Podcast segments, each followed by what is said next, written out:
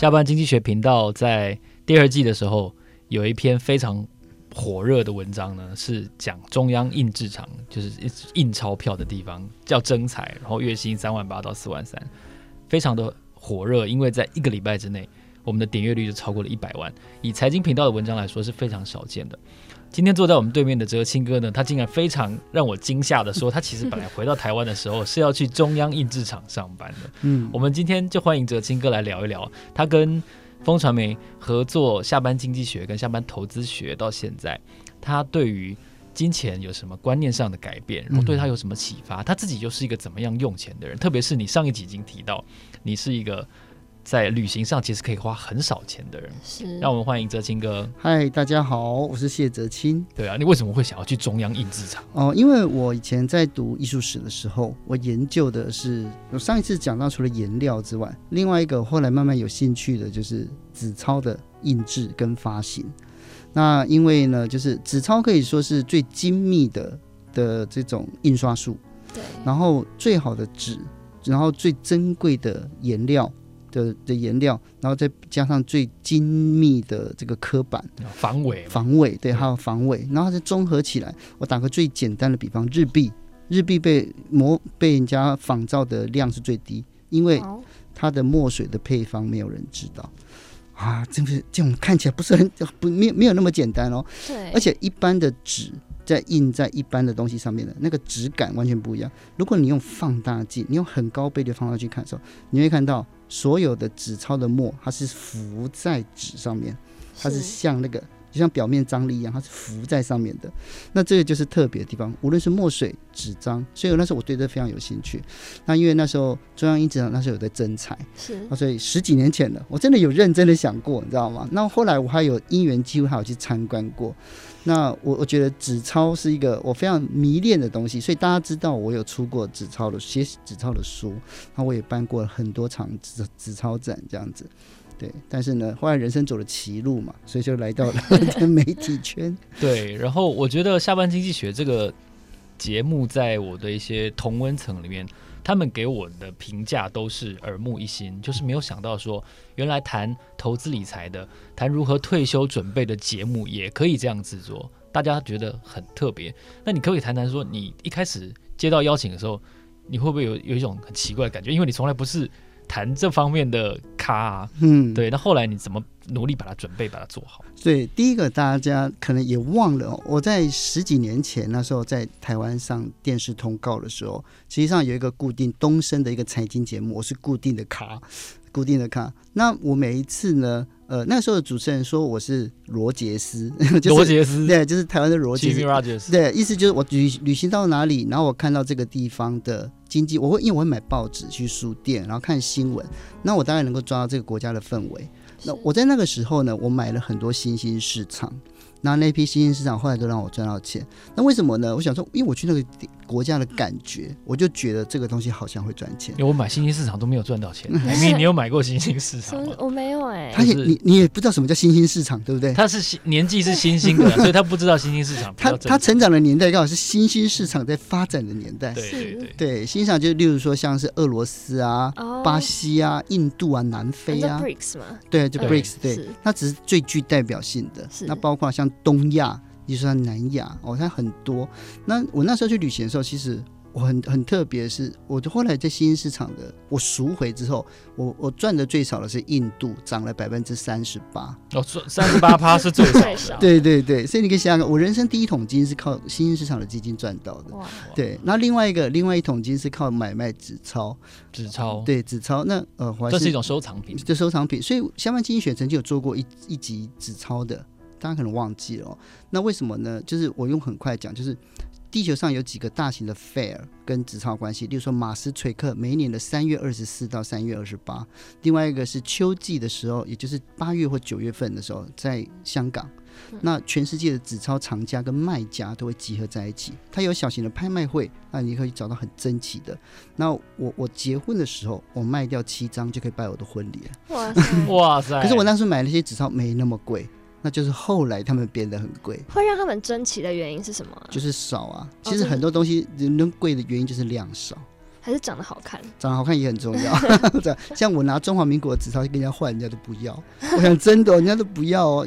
我们纸钞印印刷的技术很好，然后我们刻的技术也很棒。对，但是呢。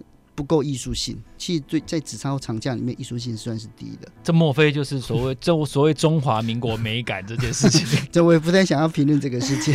但是呢，但是呢，我觉得纸钞是纸钞也好，或者是基金也好，是有有让我赚到钱的两个投资项目这样子。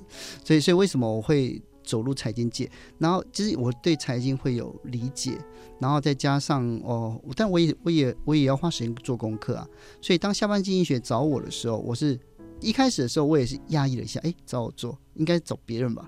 但是呢，后来呃那时候的制作人哦，包括了就是执行制作，就找我去，我们去开会，我们我去风传媒开会，然后呢开完会之后，他们他们呃清楚的告诉我要扮演的角色。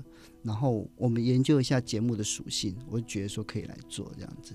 对，你觉得在这么多集里面哦，哪一集对你来说是最有启发，或者说你自己会最想要采取它的方法来？投资理财的、嗯，其实当然了，就是我在录的第二集啊，第二集就是石生辉嘛。我第一集其实是草爷，你知道吗？就那个夹娃娃。其实草爷那一集也让我印象深刻，就是我印象很那天很有趣。那天我们就讲谈那个娃娃机，然后怎么夹娃娃这样子。结果那我们就走到东区去，结果我们就碰到一个像看起来就像大叔的哈，就是穿了一个就是太太过宽的 T 恤，然后穿了一个七分裤，然后穿的那个人字人字拖，然后拿了一个塑胶袋，里面有放。饮料还有放钱包这样，然后你看他他的嘴唇就知道他已经是吃槟榔的人，然后在那边玩那个。夹娃娃机，就旁边两个很辣的美眉就走过来说：“你是东区战神，对不对？”他就给他拍照。我那时候心想说：“我人生，你知道哇，这怎么会这样子啊？” 对。然后后来我我去上网我去看，他们他们 YouTube 点击率破百万呢。是。然后他们就是，我就觉得说，我原来也是世界有太多我不不明白的事情。真的。对。然后但就所以那是第一集让我震撼到，但是呢，让我改变投资观念的，当然有师生辉第就是第二集做的。然后后来遇到很多。每一个老师都让我耳目一新，呃，例如陈聪明啊、石方啊、标股上校啊、对，算力教官啊，每一个人都有他的江湖称号，好像水浒传，绰号都好像水浒传一样，对不对？要凑满一百零八条，对对对，陆云龙，对对对。所以你现在有在准备你的退休了吗？因为其实师生辉我们都知道他是靠着零零五零跟他的操作法，嗯，达到他的富足的生活。对，他也实际上也是个快乐退休的人。你你觉得？你可能什么时候退休呢？那你准备退休的方法是什么？还是你想要一直做到就像巴菲特一样做不动为止？我我觉得我也是闲不下来的人，所以我应该会一直在工作，一直在工作。可是呢，呃，大家会想哦，就是那谢德清想要做的是什么工作？其实我在我自己的人生呃职涯规划里面，我最看重的是写作。写作在我的生命，那写作这件事情就没有退休年纪嘛？对，就一直一直这样做。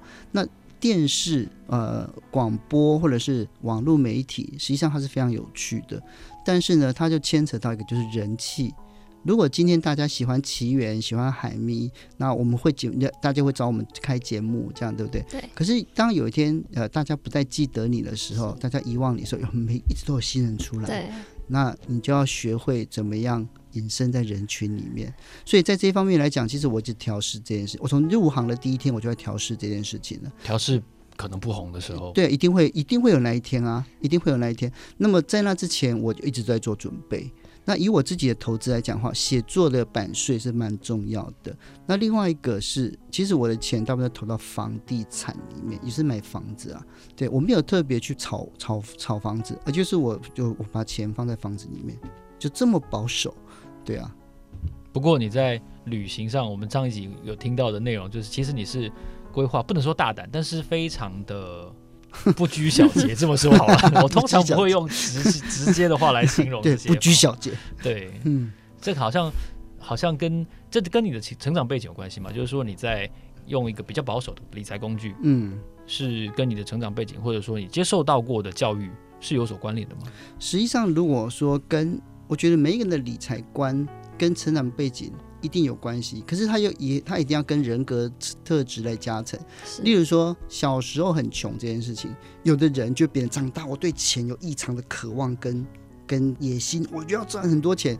有的人认为啊，我只要一点点钱可以过日子，他是一样的、一样的、一样的社会背景出来的哦，所以他跟人格特质有关了。对，那我的人格特质就是退缩。其实大家可能在刚刚看我这样子，实际上，呃，公众人物我们要一个样子，就是要积极奋勇向前，要很要要要非常的那个正向正面正正面。但实际上我是一个我是一个悲观的人，然后我也是一个负面情绪很多的人。是。那么在这样的情况之下，我的保守我我的一定是以保本为主。对。所以为什么房子对我来讲好像有点重要的原因在这里？那我用钱的话是也能省，我一定会省。对，像我今天来，我就是坐捷运，然后再走路。我坐到西门站再走过来，哇，热爆了！这样还好啊，我喜欢晒太阳，我还我还特别走到中间去晒太阳。哇塞，真太厉害！太热了吧？这有点太热了。那这没关系，我去走圣雅各的时候，那四十几度哎，那时候森林又无缘无故起火这样子，对啊。所以你习惯。所以跟朝圣之路比起来，其实台北市的热浪是台北市它是热啊，但是就是就是也没有走八个小时啊。我去撒哈拉跟那个跟朝圣之路那个真就是晒很久啊，对啊。所以我，我我觉得那个是我可以接受的。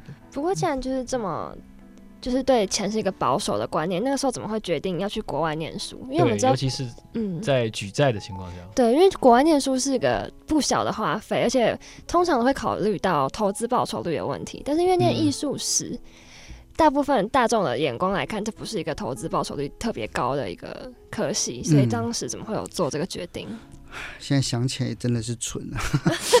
但他改变了你很多。那应该是这样讲，就是我们其实我呃，应该是这样讲。如果我们想象得到，我们现场有三位朋友，就我们三个人，其实我们在不同的年纪求学的时候，我们最重要是遇到不同的人，然后在不同的氛围里面思考事情。跟这些人思考事情的时候，你才发现说，哎，原来我们的思考的 level 很低，然后必须透过某种方式来提升这样子。然后你跟跟一些强的跟鬼一样的人在一起工作的时候，你一定要让自己变得更强啊。是。那呃，有机会呃跟更优秀的人共事，或者是一起学习，我觉得是一件幸福的事情。很多人会喜欢跟自己比自己弱的人在一起，但是我觉得那到最后就是失去了，就是。我我我我总想要更好，我总想要更多，然后所以在那样的情况之下，其实我那时候我也在想想为什么，就是一个鬼迷心窍，我就决定要出国去，而且我那时候是借钱出门的，对，我而且我举债跟贷款那段年纪。刚好就是那个 George and Mary 那个年代，救济 Mayhem 那个你不知道，现金卡 这个海咪还在另外一个 另外一个时代，所以他比较不了解。那个时代借钱很容易，你知道街街上哦，到处都 ATM，你就可以直接借钱。就说你刷卡一刷，你借十万块，他就直接吐九万块给你，真的假的？一万块是利息。打个比方啦，所以在那个年代里面，我出国去念书。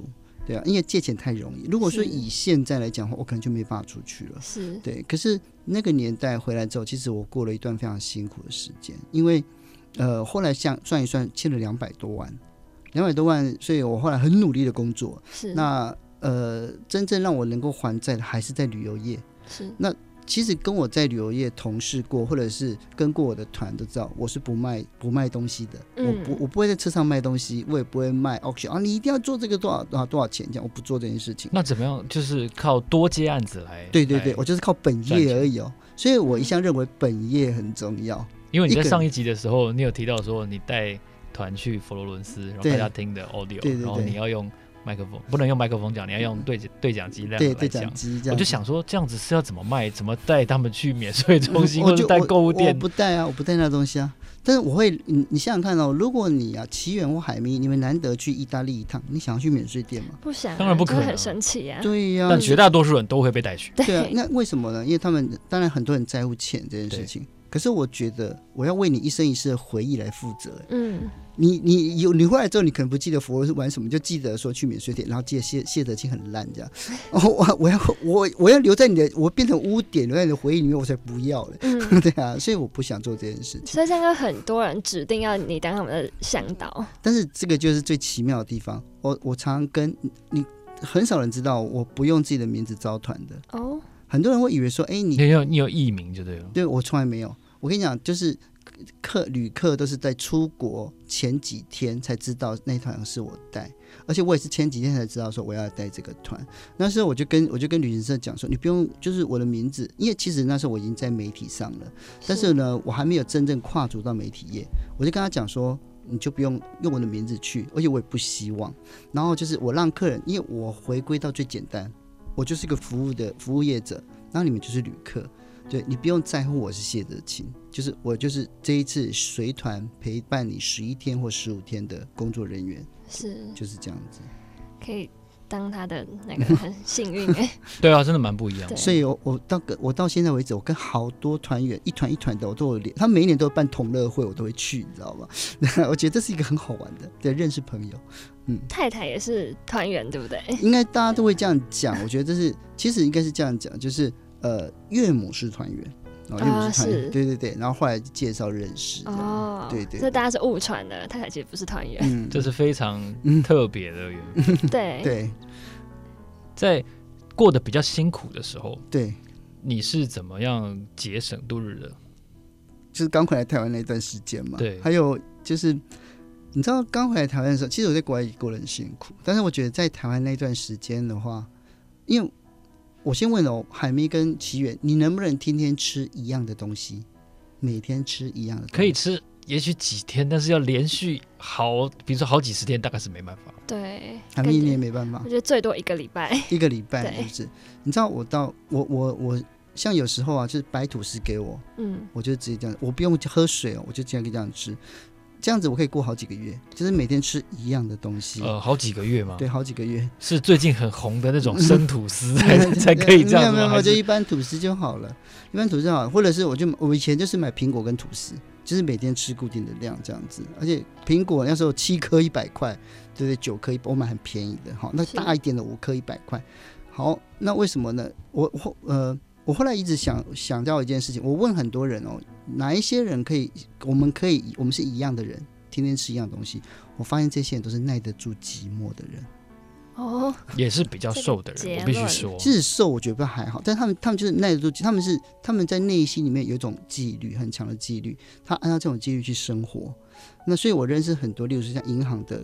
对，就是在各行各业里面，一些非常出色工作的狂热分子，他们可以每天吃一样的便当，而且他们十几年下来几乎都吃一样的，他没有变过。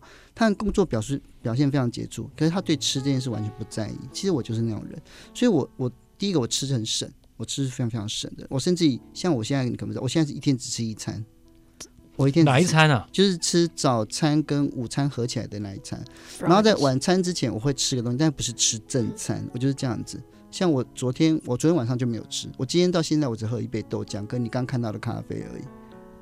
可是哲青哥的身材其实很健壮哎、欸。对，你这样子吃是有什么理由吗？没有，就是吃多了也没有用啊。我不会饿就好了，有用啊，会开心啊，你知道吗？有一些人吃到，比如说花生酱蛋卷，像好，我说的就是我，花生酱蛋卷根本就是是，就是我觉得那是上帝就是很快乐的时候创造的一种食物，因为吃下去实在太好吃了。什么？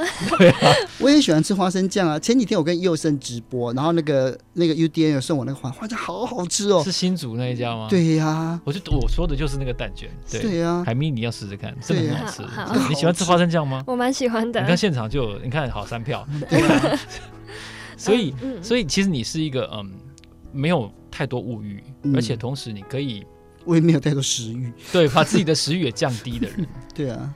但那个时候是每个月要还五万块的学贷，可是月薪只有两万，这样的话是所以你要拼命的赚钱，就拼命赚钱啊。但是当然没有每个两个月，大概持续大概半年左右啊。啊，所以后来就是嗯，银行催缴嘛。对啊，那个是非常丢脸的事情，所以我现在很，我就是我，我等到我真的把债全部还完的时候，那个诸法皆空，自由自在，你知道吗？我就真正人生第一次感到什么叫无债一身轻，你知道吗？所以这样大概还了多久啊？我还了多久？我大概还了快五年了。哇，快五年。那你这样子吃苹果跟吐司的日子过了多久？过了大概快大概两年多，两年多。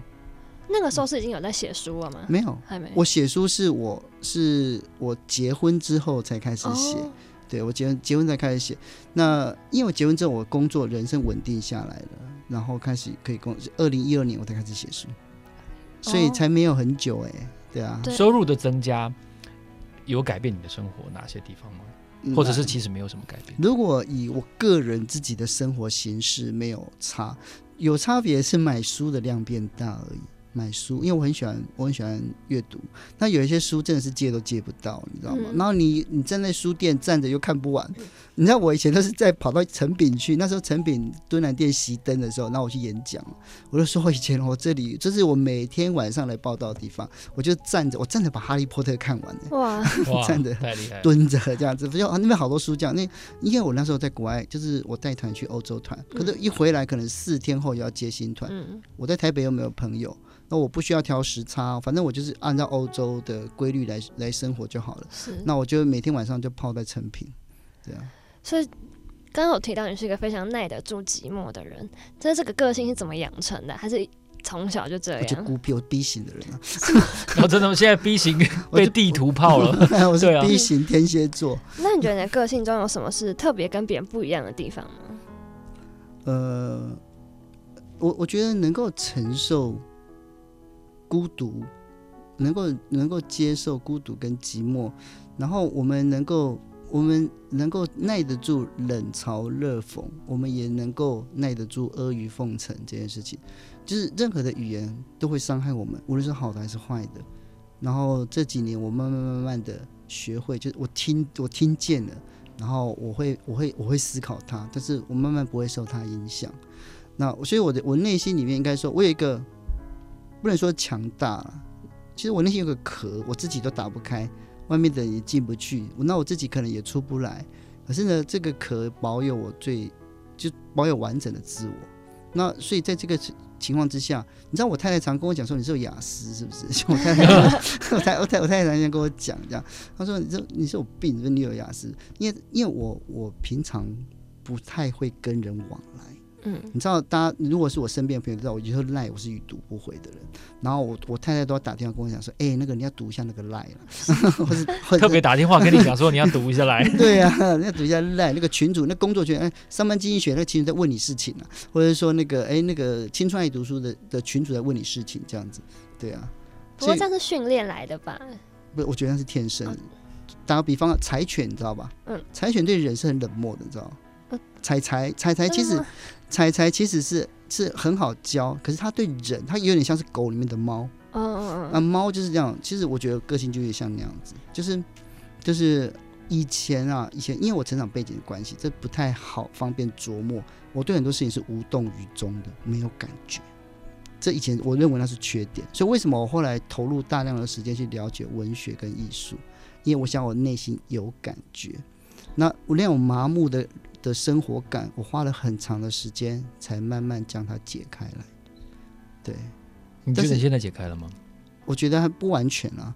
但是，嗯，呃呃，这要到底要怎么讲呢？我觉得每一个人他内心有一定有独特的地方。对，那那你要成为一个写作者，你必须要比比别人敏锐。例如说，奇缘是一个财经的写作者，但你回到写作者这一块的时候，你必须要更了解风向。你要洞悉市场可能的趋势，甚至于你要嗅到一点点不寻常的气味。当大家还没有反应过来的时候，你要写。那写作这件事情也是一样。例如说，我们要写艺术，是你要去感受艺术品里面它没有别、嗯、人没有讲的东西。那文学里面它有很细微的东西藏在对话里面。最近很红就是海明威的《老人与海》。对，哎，《老人与海》为什么出色？他绝对不是说只看结局，结局就是抓到一只鱼，抓到一只吃 被吃掉的鱼，吃掉的鱼，这样对不对？好，《老人与海》他这个小说，海明威，嗯，海明威他是一个非常节制的使用副词跟形容词的人。如果说我们现在问一个像海明，如果你跟同学讲说，哎，前几天去六福村好不好玩？你会怎么回答？不能用形容词的话就。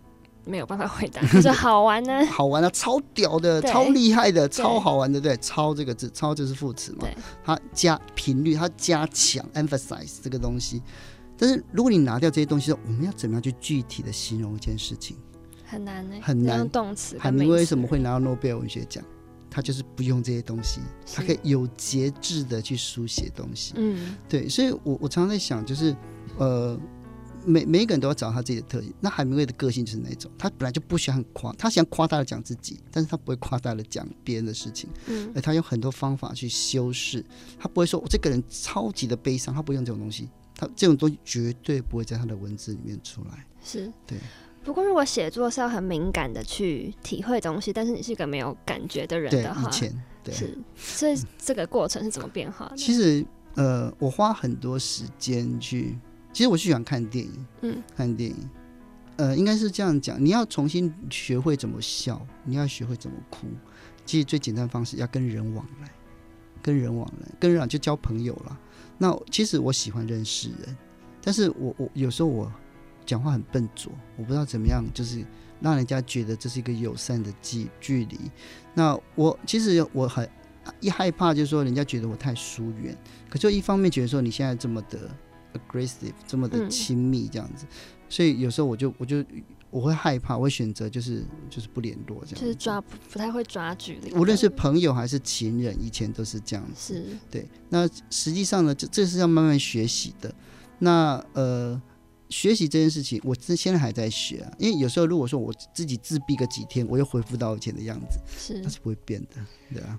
我觉得我作为一个传媒工作者，我还是想问一个问题。嗯，在你很从很辛苦，然后慢慢到有比较稳定的收入，然后到很辛苦的 做电视这一行，然后到现在到很多的节目的邀约，其实台湾很多年轻人也是这样的。对啊，台湾年轻人的低薪现象是一个非常严重的问题，甚至是失业率。嗯，你觉得如果以你自己为例，或者说你看现在的台湾年轻人，不敢说给一个建议，但你有没有办法透过你刚刚讲的发扬他们的长处？你觉得他们可以做些什么事情来慢慢的摆脱低薪这个问题？嗯，好，我们就来问一下这个年轻人的代表海咪好了。是。好，你认为以前的世界比较自由，还是现在的世界比较自由？我觉得现在自由蛮多的吧。对，嗯，但我觉得，嗯。就我觉得可能长辈们都会说我们很不认真，或者是很容易被受到干扰什么之类的。但我觉得这就是我们现在学到的东西啊，就是我们从小就是有电视、有网络，我们就是我们有就是 multitask 的，而且手机分页一次就是可以开四十个啊。对呀，对，就我觉得这是我们学到的东西。但我们应该是要把学到这些东西变成一个我们的优势，不是像别人说我们好像。可能很不努力，很不容易专注在一件事情上，对，嗯，好，所以呃，所以现在想一想的话，就是现在更自由，选择更多嘛。那以前的世界比较安全，还是世界现在的世界比较安全？安全的定义是什么？就是觉得财务只有财务啊，生活变没有那么大的变动啊。那应该以前的安全蛮多的。所以你看到以前的世界不自由，但是很安定。现在的世界很自由，但是不安定。对，你要选择哪一个生活？我会选择自由。对，你会选择自由。嗯、你看，你连返校都要想自自由嘛，对不对？好，既然你要选择自由，自由是有代价的。是对，自由的代价就是在这么多的选择里面，在别人没有告诉你的情况之下，你要选择一个你自己要走的路。对。那天主教里面有有有一句话，我不是教徒，我先跟大家讲。但是天主教这句话，我一直思考它很久。他就说：“愿你一生走窄路。”嗯，你知道我第一次听到这句话的时候，其实我很讶异。是，就是我们以前我们在学的时候说，人生是无限的宽广，路会越走越宽，开大门走大路，对对对，然后叫什么康庄大道。天主教里面的话是说：“愿你一生走窄路。”嗯，就是没有选择的意思吗？没有选择的意思。好，这句话你真认真的认为没有选择吗？还是有人帮我指引好了，所以你一定要有人指引你这样子。听，起来天主教会觉得上帝会指引我吧？对，实际上是这样子。哦他他其实这个说法结合了早期的苏格拉底跟亚里士多德的哲学。我们先不要跳那个，它核心在于就是说，我们以为人生有很多的选择，嗯，可是实际上你与生俱来的能力，你的你的财富，就是你的你的才华跟你的天赋是。其实你能你能做的事情是非常有限的。是你后来才发现，你真的能做的是没那么多。你虽然小时候大家觉得你很聪明，成绩都很好，但是你出社会之后，你发现说，其实你就一两项长项。是这两个长项就是你的窄路，你知道吗？真的就是这样子。我后来我一直在思考这件事情，为什么说一生走窄路？我们总会认为选择很多，我们想要去试一下。后来发现都不成功，碰了一肚一鼻子灰回来之后，才发现原来人生的路很早就像你就开示给你了。是可是我们一直不相信。你知道，我年轻的时候我也是这样，我就我我想要跟世界冲撞，我想要跟社会有有有摩擦这样子，我想要证明我自己是不一样的人。证明自己不一样这件事情，其实对我们来讲，年轻人是很重要的。但是呢，但是你会后来发现这件事是很辛苦的。对，我我没有叫大家很消极的过日子，相对的，你还是要跟世界冲撞。为什么呢？你要冲撞之后，你才真正的理解自己是谁。嗯、你要充分的暴露自己之后，了解自己的懦弱懦跟无能，那才知道你才会心甘情愿去走那条窄路。是，心甘情愿很重要。对对，对啊，所以你也现在也是心甘情愿走这条窄路了。我觉得比较像，然后因为是窄路，所以不能太胖，所以身材要稍微瘦一点。